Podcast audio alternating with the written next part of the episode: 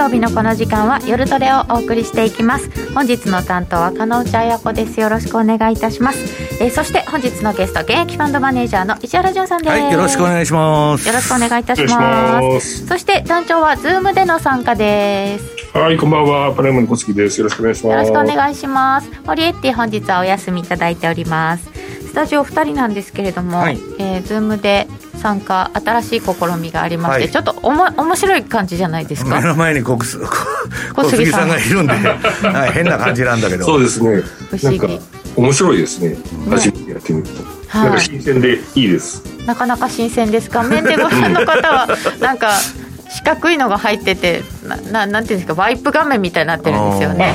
ああなるほど。こういうふうになってんだ。はいはいはいはい。団長今確認。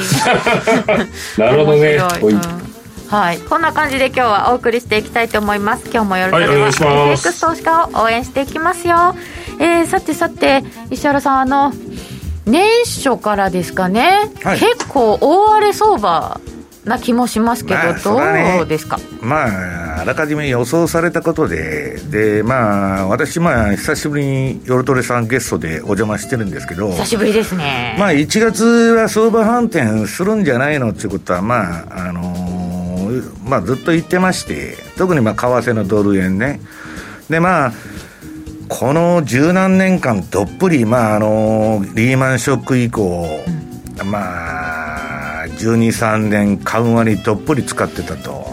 でね、結局、主要中銀、えー、FRB、えー、ECB、日銀の、えー、総資産の残高と S&P500 のチャートがもう売り2つで、まあこんなもんもう相場でないと、うん、まああのプログラムをね中央銀行書いたプログラムに沿って動いてるだけででその結果もうバリエーションも何も無視されて、要するに緩和マネーが出てるうちは買いだっつんで、まあ、バリエーション無視でやってきたと。はい、ところが、えー、金利が上がるということになると、えー、ほぼすべての商品の、えー、現在価値ね、ネットプレゼントバリューというのが劇的に変わって、要するに PR なんかもそうなんだけど、金利上がると、もう倍率が跳ね上がっちゃう。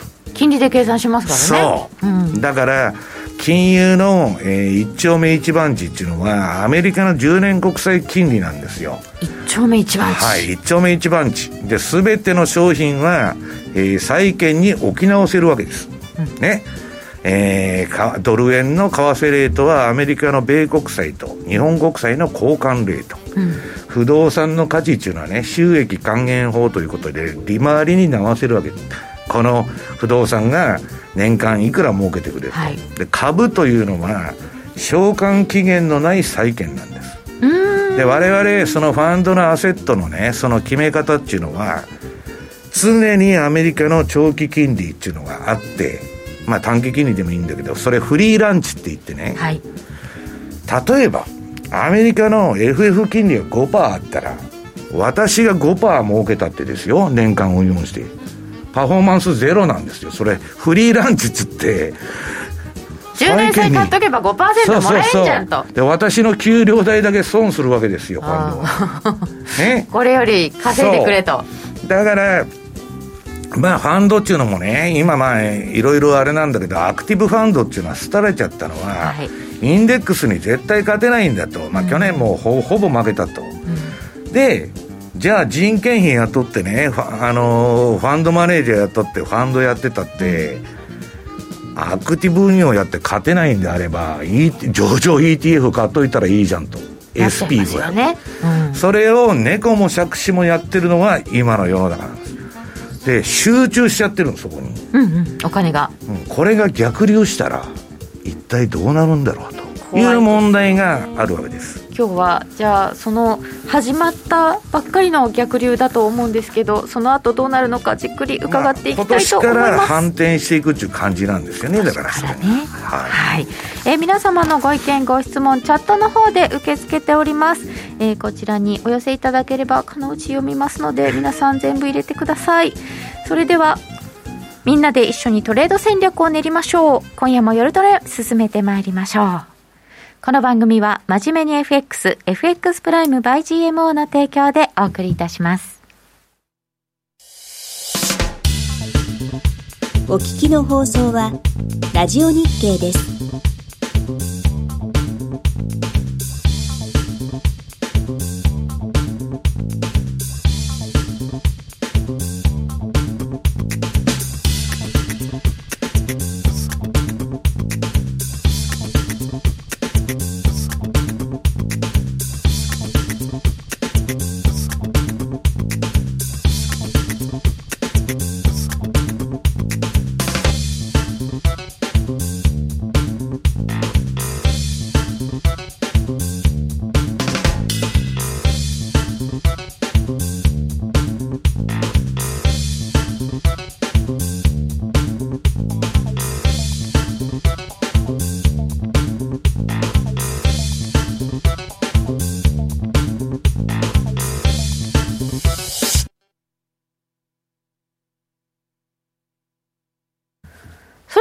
本日は石原さんにお話を伺ってまいります。改めまして本日のゲストは現役ファンドマネージャーの石原淳さんです。よろしくお願いします。はい、よろしくお願いします。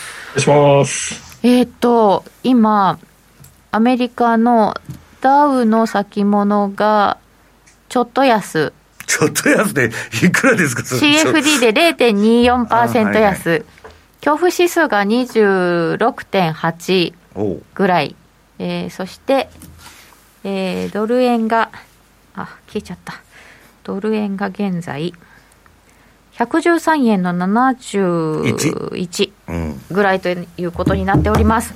えーま、ナスダックが、まあ、高値から10%調整入りしました、まあ、普通、調整入りっつうと20%なんですけどね、ああそうかそうか、うん、弱気相場入り。そう、うん、まあ、ちょだから10%で調整って言ってんだけど、うん、まあね、あのーこれね、これだけ下がったとこがみんなわーわー言ってるじゃないですか。言ってます。でね、まあ今日は後でちょっと資料にはないんですけど、うん、GMO グループのね、はい、ジェレミー・グランサムっていうのが、うん、SP500 が半年になるとここから、暴落相場に入ってるんだと。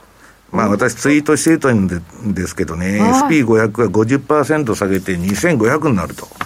それはね、なったって、うんまあ、例えばシラー PR だとか、ね、はい、 CAPE、あるいはバフェット指数だとかなんだとか、まあ、別に半年になったって割安っちゅうわけじゃないんですよ。それだけバリュエーション無視の相場が展開されてきた。で、我々も米株は、もうバンバンやってるんですけど、それはバブルと割り切って乗ってるわけです。トレンドに。で、まあトレンドが出たら、売りであれ、買いであれ、どっちでもいいという感じでやってるんですけどね。えっと、まあ、彼が言ってるのはもう去年の1月ぐらいからかなり警鐘を鳴らしてて、この相場に。うん、で、去年の7月頃に、はい、まあ、かなりのその厳しいことを言っとったわけです。でね、ボルカー以降の FRB 議長っていうのは全員無能なやつがやってると。ほら。いや、何も何のために、要するに、中央銀行のえー、役名っていうのはインフレファイトでしょ要するに物価の番番人で、インフレを抑えるっていうのは仕事なの。で、今インフレがずっとなかったんで、うん、デフレ退治がし仕事になってんだけど、そんなもんほっといたらいいんですよ。で、要するにインフレになった時に、株が下がろうが何しようが、一回閉めないと、はい、中央銀行の独立性っていうのはそういうことなんです。株が下がってもインフレが出てきたら閉めると。そうするとね、閉めると株もそこで調整して、うん、で、また上がっていくわけですよ。はい、業績が良かったら。自然に。で、それをやればいいのに、もう最近のその中央銀行っていうのは、もう自分で値付けしとるわけですよ。日銀見てても分かるように ETF、まあね、今日も、まあ今日も買ったと思うんだけど。買ってないのかな、うん、だって400円も戻したんですよ、安値から。あそうですね、うん、やってると思うよ、だからまあやっててもやってなくてもいいんだけど、要するに株価の番人になっちゃってる、なっちゃいますね、物価の番,、うん、番人、で、じゃあ株が下がるといけないからっていう理由で、本当は金利上げなきゃいけないときに上げてないんだ、放置して。そうすると、ぶわーっと相場は当然走るわけです。ぐわーっと。で、それでいきなり今度、膨らむだけバブル膨らましといて、いきなり変わったわけですよ。インフレは一時的って言ってて、去年の11月頃からゴロッと変わった。本当ですよね。一体何が変わったんですかと。うん、いうくらいで急に締めるとなったら、マーケットは最初は舐めてんですよ。だけど、今、ボディーブローのように、まだ一回も売り上げしてないのに、わーわー騒いどるじゃないですか。まだ何もしとらん。うん。それは、中央銀行バブルっていうのはね、うん、基本的に、えっと、インフレにならない限りは、いくらでも量的緩和もできるし、うん、利下げでもマイナス金利でも何でもできるんだけど、うん、いざインフレになっちゃうと、はい、インフレに火に油を注ぐような政策っていうのはできないわけ。もう何にも手がなくなる。そう。万歳になっちゃうんです。だから多分、焦ってこれで制御不能のインフレになっちゃうと。ね。大変だってことで、今慌てて締めとる。ところが、えー、歴史的に見ると、全部、相場の暴落というのは、はい、中央銀行の失敗で起きてるんですよ。要するに、ビハインド・ザ・カーブっていつでも言われる、利上げが遅れる。うん、ね。で、慌ててインフレになってから締めるわけです。急激に利上げする。今、7回とか8回とか言っとるでしょ、連続。だから、逆にドーンと、だから、ちゃんとその物価の番人としての仕事をしてたら、こんなことにならないんだけど。緩やかにいけましたよね、それだったら。はい、要するに、えー、政権のね、その支持率を高めようっていうのか何なのか知らないけど、うん、要するに株の番人になっちゃってるわけですよ。ね。顔色を伺ってましたよね。だからそれじゃダメだろうと。だから本当はもっと早く利上げしとかなきゃいけないのは、要するにね、えー、っと、FRB のね、まあ、あんまりあの難しいことは言いませんけど、計算式があって、はい、今のインフレ率をまあ7%とか言って入れると、うん、FF レート金利ってね、理論値適正が9%なんですよ。だけど、まだ全然低いじゃないですか。だって長期金利でも1.7とか8とかそんなことやっとるんですよ。もう全然足りない。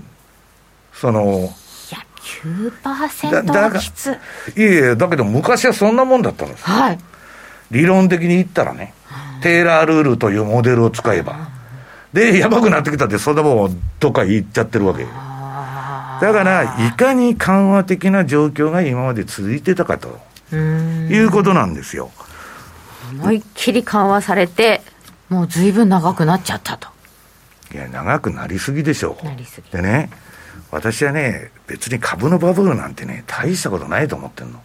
もう最近わけのわからんね、いろんな商品が出てきて、なんかトークンを作ったなんとかとかね、うんうん、なんでこんなもんがこんな値段ついてるんだみたいな、うん、もう明らかに常軌を逸したバブルになってるんですよ。だから、まあとにかくね、あのー、最初にもっと早く締めといたら、たとえそれが痛みを伴うものであっても、下げても知れてるんだけど、もうバンバンに伸びきっちゃったとこまで行って、うん、いきなり慌てて今、閉めなきゃいけないと、尻に火がついちゃった。うん、これが非常にまずいなと。いうことなんです。で、ね、歴史上ね、債券、株式、不動産が揃ってバブルになったということは、はい、ほとんどなくて、で、コモディティも上がっとるわけです。上がってます。これはね、市場の、えー、連関からしたらおかしい現象なの全部が買われとると。で、エブリシングバブルって言われてて、全部買い。だから全部買いになったら、なっちゃうから、今度我々も困るんだけど、そのポートフォリオ的にヘッジしようと思っても、今度はリーマンの時はそうだったんだけど、全部買いになったら全部売りが来るわけです。そうですね。うん。だから、これは厄介なことになったなと。でね、まあこのグランサムね、私はまあツイッターに上げといたんですけど、はい、まああらゆる相場のパターン分析、このこの人はあのバブルの歴史について詳しく調べてて、まあこんなことになったのはね、89年の日本で、はい、まあ、大昔の南海バブルよりもひどい記録的な土地と不動産、そして当時65倍を記録した株式の PR。はい、そうですね。ねもう、めちゃくちゃなバブル。あれこそ100年に1回のバブル。はい、それが、まあ、だから、超資産インフレになってたと。それ以来の、まあ、バブルなんですよ。で、私がね、為替相場について見てるのは、いや、みんなね、ね、小杉さん、加納さん、皆さん。みんなアメリカは、えーまあ、さ最初なんだ、2回利上げだっつって、3回だと、4回だと、ね、でだんだんね、えー、JP モルガンのあの35億円給料もらってる大門さんが出てきて、7回利上げしても驚かないと、うん、今度は8回というやつが出てきたわけですよ、もうどんどんどんどん前のめりになってる。ただし、さっき言ったような理論値が9%のね、昔の式に当てはめたら、短期金利が必要なあれに、0.25ずつ4回上げたところで、1%上がるだけじゃないですか、うん、そうですね。それでインフレって抑えられるんですかと。はは全然足りないわけです。あの、ヤルデニがね、ヤルデニリサーチっていうのが発表してる。消費者物、あの物価の、えー、CPI のね、パーセンテージと、アメリカの金利と並べてんだけど、はい、普通は連動するんだけど、今、乖離したって、物価が、ワニの口になってる、物価がこんな上がってんのに、金利だけ上がってないと。だから慌てて上げなきゃいけないということで、まあ大変なことになってると。だからこんなもんね、あのー、まあ、その FRB の金融政策の失敗なんですよ。ね。でもそうすると、なんか結構、急落しちゃうのってみんながいやだからそれが私が言ってるのはねまあ5回でも10回でもいいですわ。利上げするんするんじゃないかないかと、で3月はもう5回だと、はい、で7月から量的縮小だと、言っとるんだけど本当にできるんですか金本さん？いやそこなんですよ。だって結局株がね例えば20%下げたと。まあニューヨークダウ3万ドルとしてもざっと見て、うん。3、2が6で6000ドル下げるんですよ。うん、で、それで利上げするんかいと。通はできないですよね。いや、だから株の番人なんだからできないでしょうと。だけど、じゃあインフレになっちゃったらどうするんですか？それ、株が下がろうが、今のね、インフレの本質っていうのは何かって言ったら、グリーンフレーションなんです。環境問題で、全部環境に電気自動車がね、環境にいいのかどうか知りませんよ、私は。ね、諸説あります。トヨタの社長も言ってたじゃないですか、なんで電気が環境にいいんだよと、それは水素の方がいいでしょう。だけど、そういうふうにでっち上げられて、もう流れができちゃってるわけ、どこも電気だと、でガソリン車なくせと。うん、で、その環境、環境という全体主義、正義を振りかざす連中がわっと湧いてきて、はい、で、たとえね、石炭とか、石油企業に投資しますと、うん、お前、二酸化炭素排出するだろうと、社会から袋叩きになる。そうですよね、非国民みたいな扱いですよね。そう、だから、どこも手が縮こまっちゃって、うん、えー、っと、シェールオイルにも投資しない。うんで、サウジにも投資しないと。で、サウジなんてなんだかんだっつって、いろんなコストを入れると、原油の今採算ってめちゃくちゃ上がっちゃってて、70ドルとか80ドル言われてるんですよ。で、今80ドルとか90ドルになっても、増産しようなんていう気が起こらないんですよ、彼らは。ああ、そうか。今でよかったね、みたいな。そう。で、ヒーオペックの力が強くて、うん、まあその裏にはプーチンがおるわけですよ。ね、はい、プーチンにガス止まられたらヨーロッパは終わるんですよ。そうなんですよね。うん、だから、とにかくそういうグリーンフレーションというね、うん、環境に悪いのは全部やめろと。うん、ね。いう話で、これでサプライチェーンがもうむちゃくちゃになってると、コロナで。で、量的緩和というのは、金融村の中だけで金が回ってるから、例えば日銀がいくら量的緩和してても、はい、今あの、えー、三菱東京、あと UFJ が、あの、マイナス金利食らってるけど、マイナスになっちゃいましたね。要するに、えー、ジャブジャブの金を日銀の当座預金に預けてますっていうだけの話で。豚積みってやつですか？うん、豚積みで、全然市中に金が回ってないから、はいはい、全然インフレにならなかった。ところがコロナになって、まあ日本は大したことやってないんだけど、現玉の小切ってぶち込んでるでしょ、アメリカは。そうですよね。まあ下手な世帯だと5、600万円入ってくると年間ね。そんなに？だから、それで、その、どういうんですか、現金は出てるし、あと財政出動、バイデンが、うん、えー、私は現代の、えー、フランクリン・ルーズベルトだと、要するにニューディール政策、これからやるんだと、バンバン財政出動するわけ。したら、そりゃ財政出動して、小切ってばらまきゃ、うん、ね。ります。インフレになるでしょうという話ですよ。ね、うんだから、それはね、もう、そのグリーンフレーションっていう全体主義が続くうちは、私はね、そんなに簡単には収まらないんじゃないかという気がしとる。だただし、はい。こういう選択肢もある。株が下がったから、インフレでもまた、量的緩和に戻りますと。はあはあはあはいまあ、。それやったらもうめちゃくちゃになると思いますけど。そうですよね。こんな増えまくったのまだ増やすよ。いや、だから、いや、まだ増やそうと思ってたんだけど、インフレで増やせなくなってきて、今困ってるわけですよ。ねえ。あ、でも全体主義ですね。うんグリーン。だから、絶対に、いや、なんでもね、極端から極端に増えたら、当然、副作用が出て、バランスの問題でしょ、徐々に変えましょうっつったら、さっきもね、言ったように金融政策ちょこちょこいじくってたら、警備ですぐ調整も、もうバブルだけバブル出し、バブらしちゃってう、ん。ドスンっていうのはね、そうですよね。まあだから、ちょっとね、その、あれだし、結局、あの、昔は FRB というか、連銀の連中っていうのはね、その名誉職で、そのそういうそう、まあ金融のね、その根幹に携わってるわけだから、金利の上げ下げだとか、量的緩和、自分の持ってる資産は全部売却してからなったんですよ。ところがね、ローゼングレンだとかカプランだとか、あのこの前、まあ、またあの辞めた、えっと、あクラリダ、はい。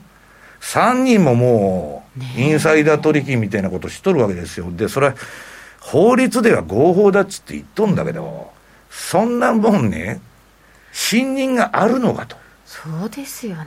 うん、ちょっとね、まあ、やったもん勝ちみたいな。あれはちょっと品がないわ。いや、品がないけど、それで、いや、パウエルもやってんですよ。投信5億いくらや、日本円でやったんだけど、どれも報道しないじゃんと。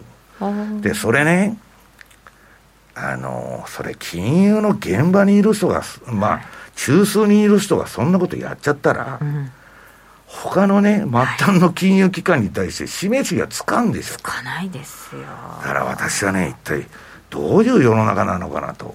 FRB がね、中央銀行が。ね、いやいや、私はね、別にその正義感を振り返してんじゃなくて、普通それ常識だったんですよい。や、そうですよねうん。金融の人としては。今や、そんなもんどうでもいいわと。今だけ金だけ私だけど、もうから何でもいいんです。今だけ。いや、金だけ本当にそういうことでしょ？そうですね。そう言われちゃったら私たちだってね、ちょっと、いい思いさせろよって言いますよ我ね。々には回ってこないんだよ、そんなね。あの、あれなんですよ。要するにスーパーエリートみたいな、まあ、要要するにいわばね、学者というよりは政治家ですよ。あ、そうですね。組織で出世する人っていうのはね、うん。別に仕事しとるわけじゃなくて、社内政治してるわけですから。あそこもそうなっちゃったんですかね。うん、だからまあ、その、まあ彼らがね、その優秀なのかどうかっていうのはわからないけど、その GMO のグランサム様は優秀じゃないと言っても限りなく無能だと、あとマーク・ファーバーとかね、こんなバカみたいなやつら見たことないと。いう、いや、そういうレベルでしょ、だって。まあ何も考えてないですようん、ね。だって誰でもできるじゃん、臨転機回せたらいいだけだから。増やせそうか、これは困ったことだな。だから、この今年の為替の問題っていうのは何かっていうとね、まあ、小杉団長にも言ってんだけど、本当に利上げできるのかと。できるのか。あるいは、インフレになってるのに、利下げできるのかと。株が崩れた場合。うんえでも、でも、でも、今利、利上げするんだよねって言って怖がってるんだけど、その利上げもできないかもしれないって。いやいや、できないっていうか、それはね、FRB の選択で、FRB っていうか、ヘフェッドの連銀の選択で、不安定を選択するのか、うんインフレを抑えるために。不安定。あるいは株の温存のために、インフレになっても株が下がったら、緩和に向かうのかと。で、まあ、緩和っていうまでも、今、例えば5回とか6回とか言っとるのがね、ね、それ市場に織り込んだってみんな言ってるんですよ言って。ますね。うん2回に減ったら、円高になっちゃうじゃないですか。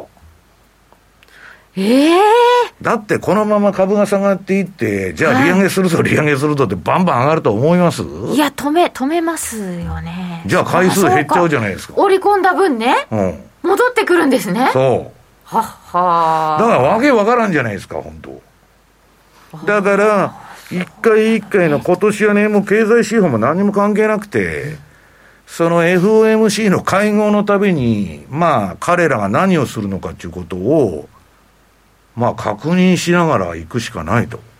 はあ、こう、こう、こう株価がなったらどうする？とかいうのを毎回見ていくしかない。いや、だって株にしたらもっと催促したれと。はあ、あいつら利上げ、利上げって前のめりになってるからね、えー、株をちょっと下げさせてカウンターパンチだと。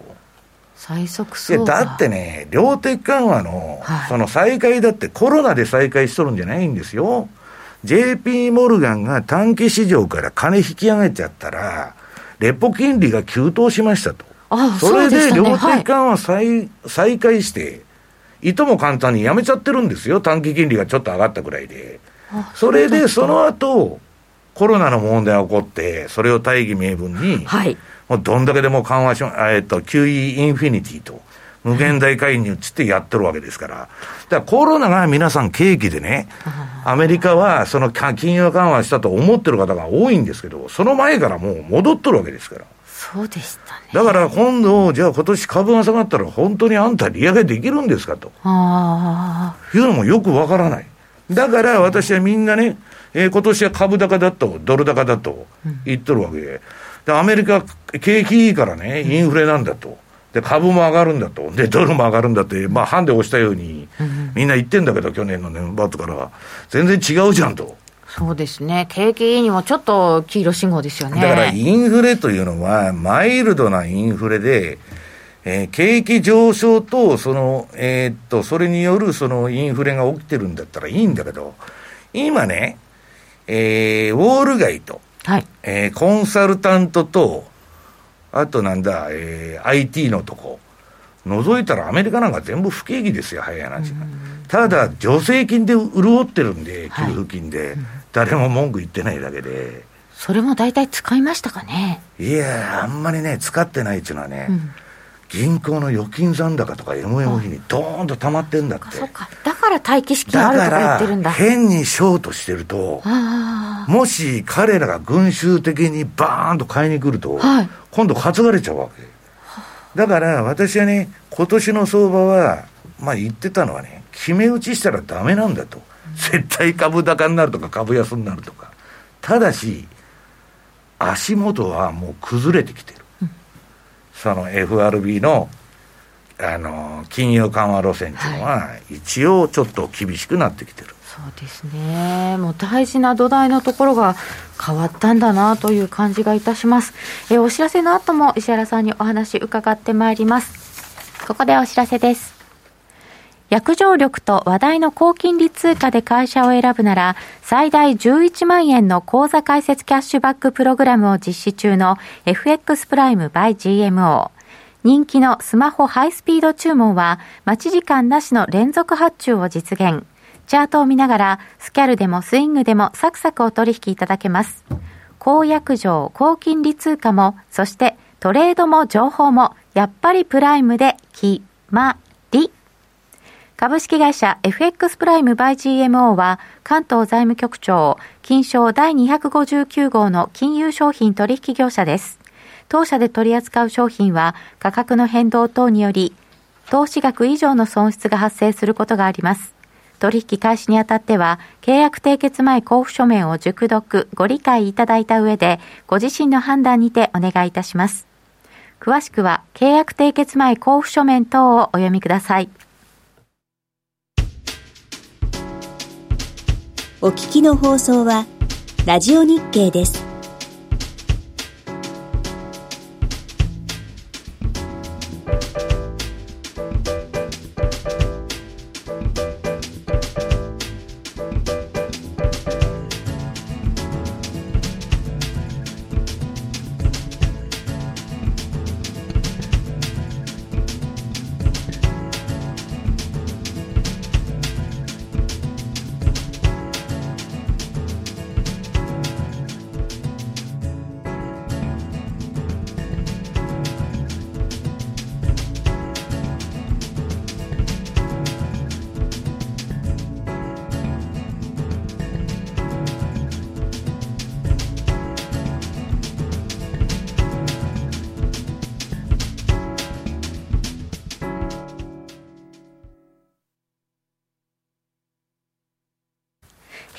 き石原さんにお話伺っていきます。はい、決まりって団長まで書いてくれましたけど、あ、ノーディーがいる。えー、人民元ドルがすごいらしい。えー、どこかで聞いたが、その待機資金がこのタイミングで相場に来るとは限らないとの見立ても聞いたが、西山さん、どうなの？来ると思うの？石原さんいや、それは分からない。分からないって私はね、ずっと言ってるんですよ、うん、その来るとか来ないとかっていうのは、だから決め打ちしちゃいけない。今、群衆心理っていうのはね、理解できなくて、例えばロビン・フッダーみたいなミーム株とかね、あんなもんね、ちょっと怖くて買えない。で、それショートしに行くと、担がれてやられちゃうわけですよ。うん、ビル・グロースとかね、大やられしたって言ってんだけど、あの債券の元帝王が。はいはい、だから、あんまりね、えっと、今の、その、株式市場っていうのはね、ミレニアル世代っつってリーマンショック知らない人たちが主流なんです。もっと言えば Z 世代っていうのって、ガンガン入ってくる。で、もう株は上がるしかない、買うしかないと。で、それ見ろと、リーマンショック以降ずっと上がってるじゃないかと。いや、それは、そうなんだけど、その、あの、リーマンショックにしても、えっと、ドットコムバブル崩壊にしても、10年間儲かってきたのを一瞬にして失ってるのが相場なんですよ。だから、まあ、それは分からないんだけど、その、それを強気派の人は、金がまだジャブジャブだから。で、もう一つはね、割と長期金利が上がらないでしょ。これは債券市場は緩和なんてできるもんかと思ってる人は多い。だって2008年以降何回もチャンスあったんですよ、金利正常化の。はい、結局のところ、いまだに、まだ一回も皆さん金利上げてないですから、いまだに金融緩和やっとんですよ。何年間やってるんだと。そうですよね。ねそれを考えて、2008年以降、一度も正常ができなかった。あるいはね、えー、リーマンショックの後の QE1 っていうのは、緊急的な非常事態でやったんですよ。で、やったことが、もうスタンダードになっちゃってる。で、1やめたら株下がったんで2やりますと、2やったら下げたんですよ。で、だから Windows と一緒で11とか12とかそんなまで行くんですよ、これ。アップデートですか、それ。いや、アップデートかどうか知らないけど、Windows と一緒ぐらいやるんじゃないかって私は言ってたの。ところが、まあ変なグリーンフレーションというね、環境問題に前のめりになりすぎて、うん、でね、FRB のね、今度副議長の銀行担当になるね、うんうんうん、まああのー、おばはんとか来るんだけど、女性の方、はい、もう完全にね、彼女さん、環境問題の専門のやつが来るんですよ。なんで、えっと、物価の番人の、そのトップ、トップとか幹部がね、その覚醒したね、ウォーク運動と言われてるのの狩猟みたいな連中が来る。で、最近のウォール・ストリート・ジャーナルって本当面白いんだけど、読んでると。いや、FRB の仕事なのかと、環境問題は。うん、ね、うんいや、日銀でもやってるじゃないですか、環境のどうのこうの記載しろとか、なんとかかんとか。あの、な、なんでしたっけ？なんか、あの、銀行のストレステストみたいなのをやるって言ってますよね、環境で。いや、だから、もうわけわからんと。うん、いや、だから、それインフレになるでしょうと、そら。そうですね。うん。だから、まあ、その、何がいいのか、何が正しいのか、私もわかりませんけど、もう、少なくとも、えー、この、どう言ったらいいのかな、えー、金融の歴史の中では、はい、要するに金貸しの銀行に、えーと、グラス・スティーガル法を廃止して、うん、博打をやらしたわけですよ。はい、それが投資銀行と、その UBS とかね、シティバンクとか、えー、あれは昔サラ金だったんですよ。コンシューマーバンク。日本でいうサラ金です、商工銀行っていうのは。それが相場やりだしたの。はい。そっからもうだんだんおかしくなってきて、規律が全くなくなっちゃったの。はい、何でもありだと。うん、そらね、金貸す銀行がね、相場やりだしたらおかしくなるんですって。だから、それね、最後はむちゃくちゃになったら昔に戻そうという運動があるかもわからないけど、今更そんなもん戻りようがないですよ。そうですね、うん、よほどひどい目に遭わないと。その人たちは戻るって言わないですよね。だから、ややこしい相場だなと。だから、うん、その言われるようにね、待機資金があっても株が下がってたら、それはもう引いちゃってね。うん、入ってこないことも十分考えられるし、あだけど、FRB はまた緩和に戻ると、うんうんうん、なったらだけど普通は、世の中のおおよその常識として、インフレがめちゃくちゃ進んでるのに、金融緩和やると、それはトルコのエルドアンと同じじゃないですか。それはアメリカでね、皆さんね、エルドアンを批判してむちゃくちゃ言うんだけど、インフレ以下の金利を作ってるわけ、トルコは。それ日本もアメリカも同じじゃん、やってること。そうですね。それ金融抑圧政策でしょ？彼がやってるのはインフレ以下の金利作って、えー国家の債あの借金を年数かけて減らしていくっていう運動だから。そうか。だから、みんなエルドアンだけおかしいとか、まあ派手に目立つから叩かれとるんだけど、はい。それ相場が言わしとるんであって、うん。やっとるから日本もね、インフレ以下の金利ずっと続けてるんですよ。はい。そうです。で、あんなもんね、インフレの指標がね、まあ、今日日本の指標が全部インチキだってことはもうバレちゃったわけ、この前のあの。次々バレますよね。であんなもんアナリストからしたら頭きちゃって、真剣に GDP の分析しとる人とかね、粉飾の数字で分析して、何十年もそれやらされてきたかと思うと。頭にくるでしょ。で、そんな市場は信頼されないことになってくるんだんだん。ああ、そうか。うん、だから、少なくとも国家が発表してるもんはね、例えば昔のインフレの式に当てはめたら、今のアメリカって15%なんですよ、インフレ。だけど、今の計算式に直したやつを使うと7%なんですよ。だけど、体感はもうガソリンから中古住宅、ああの、中古自動車から何からね、全部あ合わせると、もうそのぐらいには軽くいってんの。ところが FRB の人たちは車も乗らないし、ね、えーガソリンも使わないわけですよ。あるいは食品も何も買わないという人たちが7%で出してるわけよ。いや、日本だって0.5って体感ではないですよ。だって公共料金から税金からどんだけ上がってるんですか本当ですよ。社会保険とかも。だから私は言うね、岸田さんがまあ分配っていうのはいいんだけど、うん。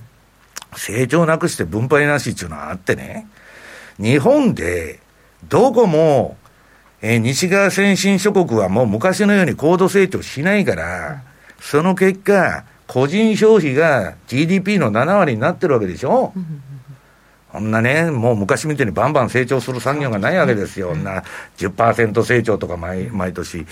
ということは、個人が消費しなかったら景気が良くならない。ならない。んなら、結局世帯、まあ給料がね、30年前と変わってないとか、世帯収入がね、400万で横一線だとか散々今言われてるじゃないですか。で、それね、消費上げようと思ったら減税するしかないんです。ああ、そうでですね。減税して消費が上がって、企業も儲かって、うんいう好循環に持っていかないといけないんだけど、はいそうじゃなくて、ばらまき屋はやるけど、税金も上げるというね。そうですよね。もうブレーキとアクセル一緒に踏んどるわけ。何の意味があるんですわからかない。だから自分が何をしてるかが分かってないような世の中、なんとなく仕事してるんだけど、それ何のためにやってんですかっていうことが確認されてない。そうですよね。うん。まあだから困ったもんだなと。石原さんにたくさん資料も作ってきていただいたんですけど、全然資料に入らないうちにまあねえーっと、ナスダック見てると、これがまあ一番下がってると。はい。いう話なんですよ。で私はね、ばまあ私は成長株が好きなの。上げたり下げたりして、はいトレンドが取れたら私はいいんですよ。で、まあナスダックがこれ突っ込んできてね、私のこの白い ATR チャンネルと、もう一つ外側にあのバンドがあるんですけど、まあ、はいそこまで行くと大体相場止まっちゃうと。で、今その ATR チャンネルの白い下の枠を、えー突き抜けてきて、まあまだもう一本線が外側にあるんで、そこまで余裕あるんだけど、まあそこまで下げてもおかしくないと。で、チャートが黄色くなってるってことは、売りトレンド相場になってるってことです。で、それはどうでもいいんですよ。ナスダック100こそが、はいアメリカの株の象徴であって、今や SP500 でも、ナスダック、ああの、ニューヨークダウでもないと。で、それはなぜかというとね、SP500 っていうのはアメリカを代表する、えー株価指数だけど、はい3ページ。要するにね、この7銘柄の成績なんですよ。まあ日経だってそうでしょ？何銘柄かの寄与度が高くて、はい。まあ個人が買えないようなバカ高い銘柄ばかりですけど。高いですね。で、この7銘柄が上がるか下がるかで、これ見たらね、あとの493銘柄は SP500 とは歌ってますけど、関係ないんです。で、去年、まあ、ここ数か月はこの NBD や Google、テスラ、マイクロソフト、アップルがアウトパフォームして、で、フェイスブックと、まあ、今メタですけど、えー、アマゾンはアンダーパフォームだったと。うん、これが上がらなかったら、花本さんね、アメリカからハイテク取ったらビッグテックつうか、あの、うん、あの、ギガテックとか、まあいろいろ言われてるんだけど、はいはい、あれ取ったらラストベルトしか残らないんですよ。あら。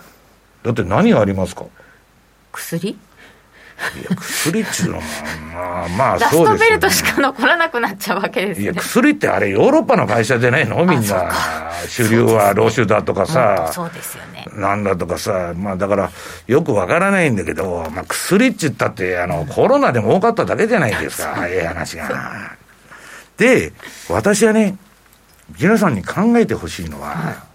いろんなアナリストとか、いろんな、まあ、評論家とか山のようにいるわけです、世の中に。で、壁についてどうこう言う。うん、だけど、現場は知らないわけです。うんうんうん、その企業の。そうですね。企業のことを一番分かってるのは現場じゃないですか。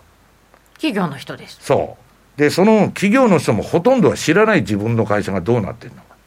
会社の幹部ですよ。うんあそうですね、一勤め人ではね。せいぜい取締役でも知らないことがあって、うん、普通、会社の秘密っていうのはね、まあ、常務とか専務とか社長とか、そのグラスしか。トップ。そう。で、私が思ってるのはね、はい、4ページ。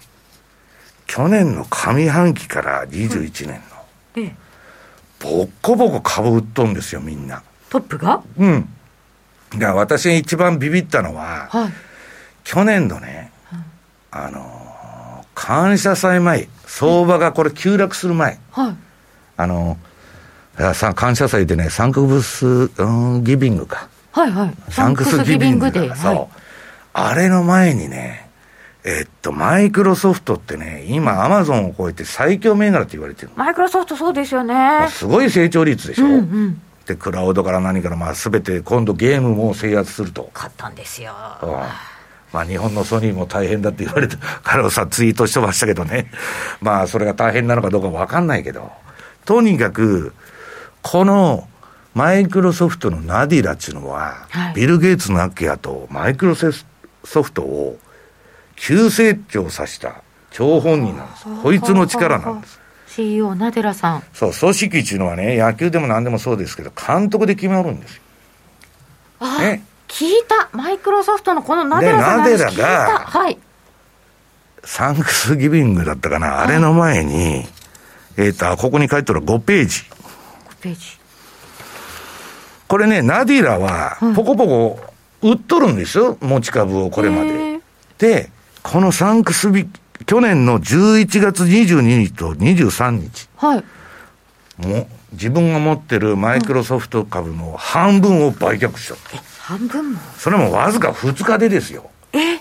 で、この後24日にクリスマス休暇に入って、はい、その後25日からドーンとか、まあ、株が弱くなった。完璧のタイミングじゃないですか。で、その頃におたオミクロンってこの頃に出てきたんじゃなかったああ、そうかも。で、なんじゃこらと。で、みんなびっくりしたわけですよ。ええいや、これもう25日に発表されたんだけど、マイクロソフトのナディラが22日と23日に売ったと株を。感謝祭の前の日。で、この売った出来高が、どんだけ売ったかっていうのは下の棒グラフ。今までも売ってたんだけど、持ち株の半分を、それも慌てて2日で売ったんですよ。そんなもん、相場崩したくなかったら、パラパラパラパラ、ドルコスト平均で売ってたらいいじゃん。ね、自分の売りで下げちゃいますよね。はい、で、それが6ページに出てて、もう慌てて売っとるんですバンバンバンバン。何かを知ってで、この人が、その売って、まあ、アメリカの株は終わったと。で、私はね、ファンドとかから電話かかってきて、これはやりやがったと。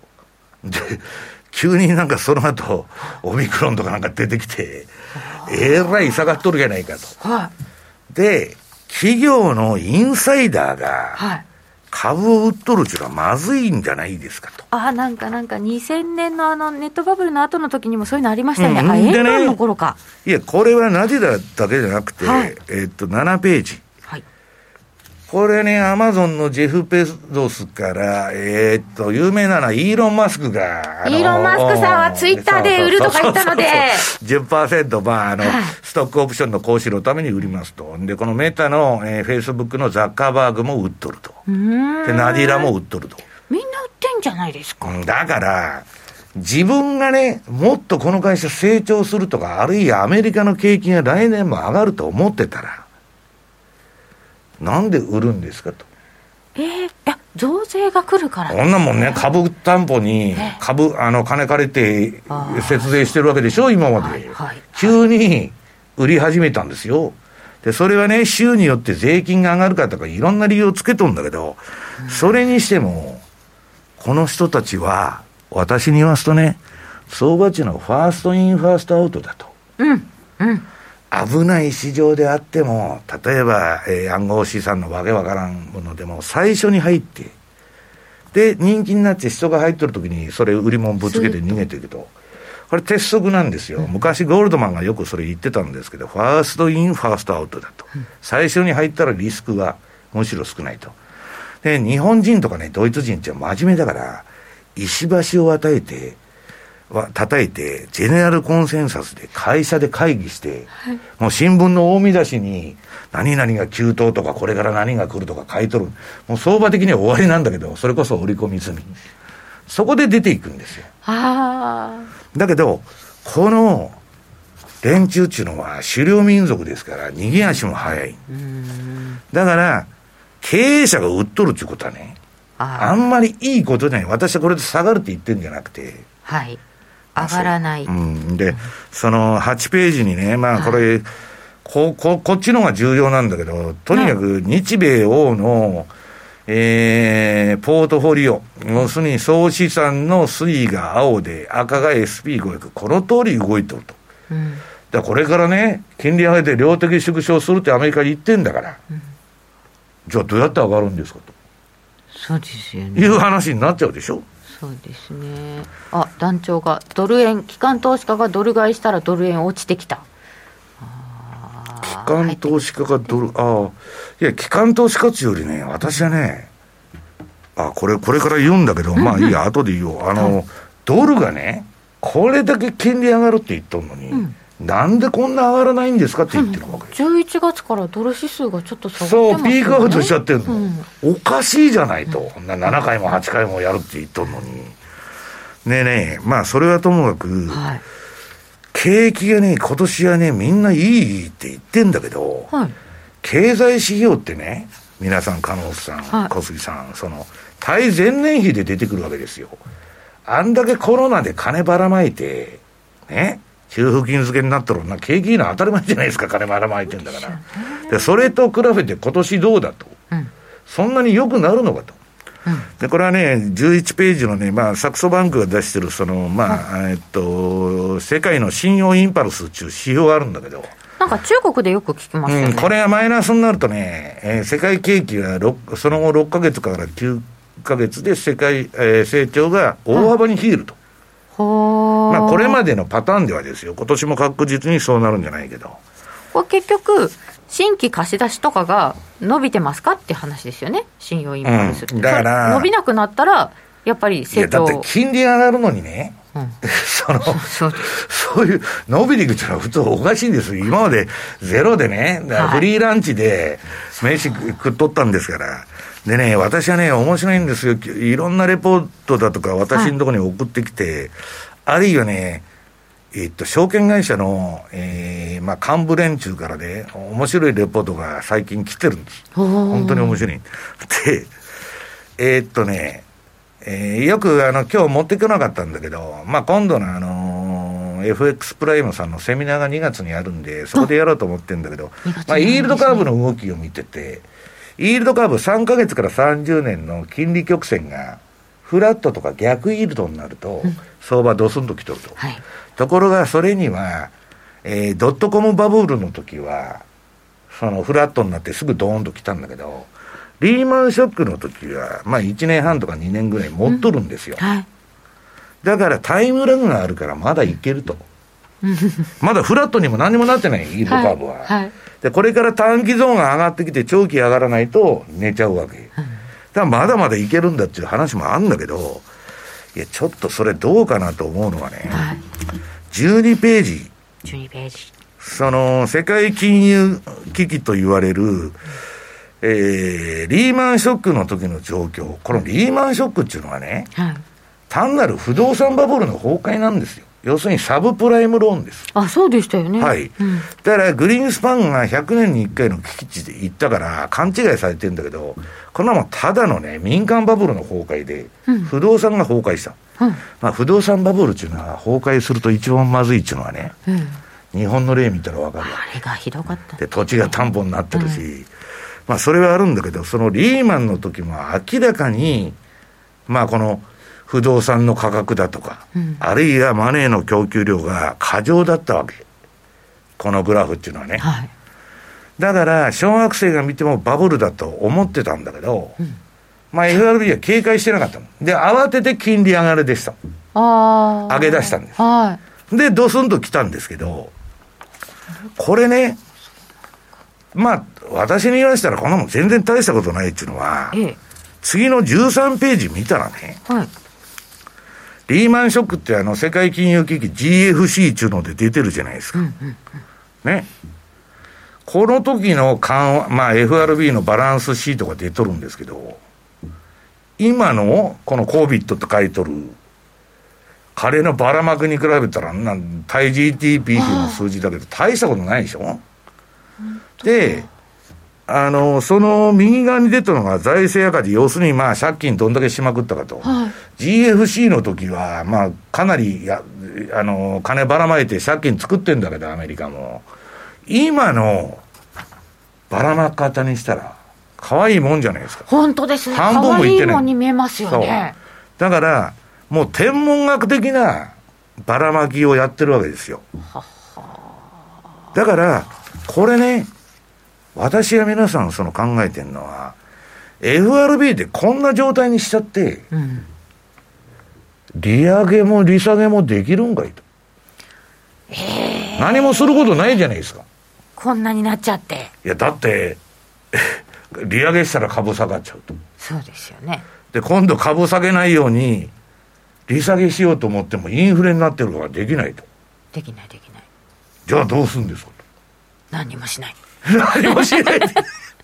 何もしなかったらまたインフレになりますよ、本当ですよね。そして だから日記もそっちも、だから早めに手を打たないで、もう伸びきっちゃった。だけどそれでも、まだイールドカーブは一応逆イールドにもなってないし、で、さっき私が言ったようにね、本当に利上げなんかできるんかいと。今までできなかったのに。いうことなんですけどね。団長がお手上げって言ってる、まあ、うんお手上げになっちゃう可能性もあると、うん、でお手上げにならないで、はい、私の周りにもいるんですけど、うん、こんな連中が利上げなんかするわけないと、うん、また株が2割ぐらい下がったらこれは大変だと、100年に一度の危機だっつって、また量的緩和再来で、それインフレになっててもやるぞっつったら、やるだろうって言ってる。あ、そうですか。うん、インフレは犠牲になるんだ。え、ってことは景気が犠牲になるいやだけどそれさそれでそんなことしてたら通貨価値がめちゃくちゃになるとか例えば日本から米株買っててもすげえ円高になってくるとか変なことが起きるんですよ多分。そこまでむちゃくちゃやってると。だから私はねよくわからないけど。まあちょっとねえー、っとそれでまあそのしかるべきして、はい。インフレになっちゃったわけですよ、グリーンフレーションっていう全体主義で。そうですね。で、まあ、これはね、金本さんもよくご存知、ね、あのー、このレーダーリオの帝国のサイクル。はい、これがまあ、今ここということを言っとるんですけど、はい、まあ、次の段階にね、この2022年を契機に、このプリ プリンティングマネークレジットができなくなると、次は？レボリューションか、わーっと革命か戦争の時代に徐々に入っていくと。いうね、まあ循環に、これ帝国のサイクルですから。そうですね、アメリカ、要するに、その恣意的になんかやっとんじゃなしに、ビッグデータをコンピューターにぶち込むとね、うん、AI がこういう判断するってことなんですよ。うん、まあ、だけどまあ、その、どのぐらいね、うん、まだもっと延命するっていう人がいてね。はい。いや、まだまだ、あのー、やばいのは先だっちゅう人もたくさんいて、うん、じゃあ、いつ頃になったらやばいのっていうのは、その16ページ。16ページ。まあ、アメリカのね、借金が、はい、えー、1981年、まあ、ボルカーの狂乱のインフレの時代から50倍に膨れ上がるだろうと、うん、このまま臨転機回していったらね、はい、借金付けで。それはルーズベルトになる言うとるんですから、バイデンが。あそうですね。まあ、こういう、まあ、バイデンがね、なっても、トランプがなっても、誰がなっても、とにかく、アメリカは臨転機回しっぱなしなんですよ、ずっと。どっちでも。うん。だから、レーガンから双子の赤字って騒がれたんだけど、うんそこでアメリカがね、倒産するとか言われてたんだけど、そこから50倍にいっとるってことです。まあだから、まあ未来のことなんてね、誰もわからないんで、どうなるかわかんないけど、私が今年の相場で、えー、心がけてるのは、決め打ちをしないと。うん、必ずドルは上がるとか下がるとか、株は上がるとか下がるとか。はい、だって何するか、私はあのパウエルでないからわからないから。ね。はい。だからまあそういうことだと思うんですけどねさてあと2分ぐらいしかなくなってしまったのですがじゃあドル円はどうなるのというのも一つ見せていただきましょう。はい、まあ、ドル円はね、はい、えー、っとこのドル円の冷やしっていうので17ページに出てるのかな。はい。これね、私のこの ATR チャンネルっていうのの、まあ、白いとこ行くと大体上値止まっちゃう。まあ、はみ出てる部分もあるんだけど、まあ、その外側の一番、えー、なんだ、外側のバンド行くと大体止まっちゃうっていうのはドル円の相場で、はい、今回も止まっちゃったと、そこで。うんうん、これはボリンジャーバンドじゃないんですよ。アベレージツルーレンジの、まあ、バンドなんだけど、で、まあ今、私の大大雑把っていうか、対局をとのあの捉えるシグナルではまだチャートが赤なんで、ああドル買いなんですけど、ね。はい、まあ標準偏差とか ADX のもうトレンドはなくなっちゃってると。うん、で、これはね、えっと、この番組に成田さん出てるんで、はい。あまあ、成田さんがやってるね、あの、アノマリーカレンダーからこれ借りてきたんだけど、次の18ページ。ドル円っていうのは、1月っていうのは調子悪くて、なんかジグザグの戻したり上げたりしとる相場なんですよ。よくわかんないと。うん。だからそんなあのバージのいいとこで買うと買ってやられ、うん、あるいは叩いたら売ってやられになりやすいっちゅうね。はい。で、まあこれは、その過去21年間の、その、まあ平均的なドル円の動きだから、なんとも言えないけど、まあ過去の経験則で言うと4月からね、一応3月に落ち込みあるとしても、4月の頭ぐらいまで。市原さん、時間がなくなってしまいました。はい、この続きは延長戦でぜひご参加ください。